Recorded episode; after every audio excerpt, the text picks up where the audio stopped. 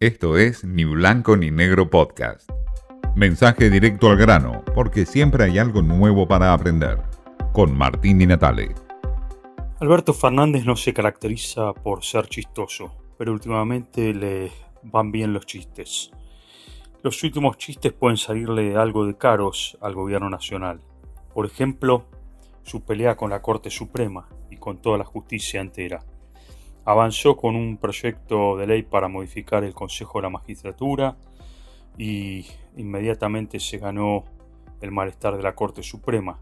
El ministro de Justicia fue a visitar a los jueces de la Corte y cuando salió Martín Soria dijo que la justicia funcionaba muy mal, que había graves problemas en la justicia y retrucó a la Corte también por problemas internos. Inmediatamente la Corte eh, una mala pasada al propio gobierno. Emitió un fallo donde obliga al gobierno nacional a pagar 86 mil millones de pesos por un reclamo de coparticipación que debía a Santa Fe. Un chiste que le salió caro.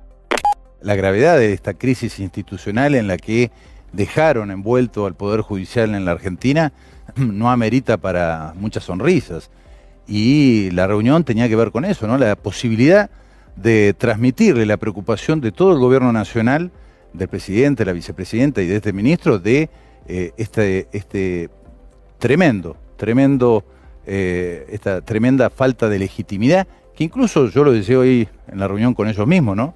Uno de los propios integrantes de la Corte Suprema, hace casi tres años, reconoció la crisis de legitimidad en la que se encuentra el Poder Judicial en general y la Corte Suprema en particular.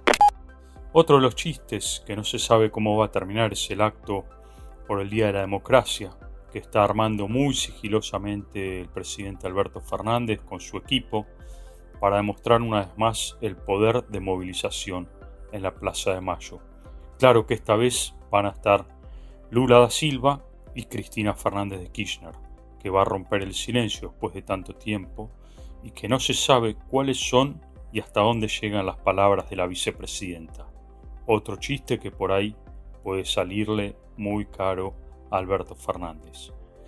La última es la presidencia del Consejo de Derechos Humanos en Naciones Unidas, que Argentina apostó para presidir y avanzar fuertemente allí.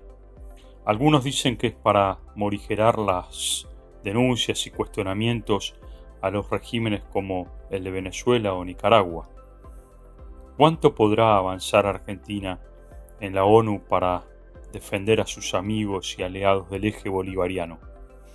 Está la mirada atenta de los Estados Unidos, que Joe Biden está muy muy presente en ese seguimiento por los derechos humanos. De hecho, invitó a Alberto Fernández a un foro por la democracia donde dejó afuera a sus amigos de China, de Rusia, de Nicaragua y de Venezuela.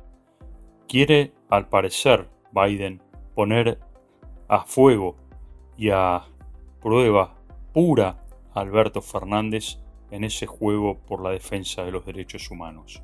Otro chiste que quizás también le termina siendo caro a Alberto Fernández y por supuesto también a la Argentina.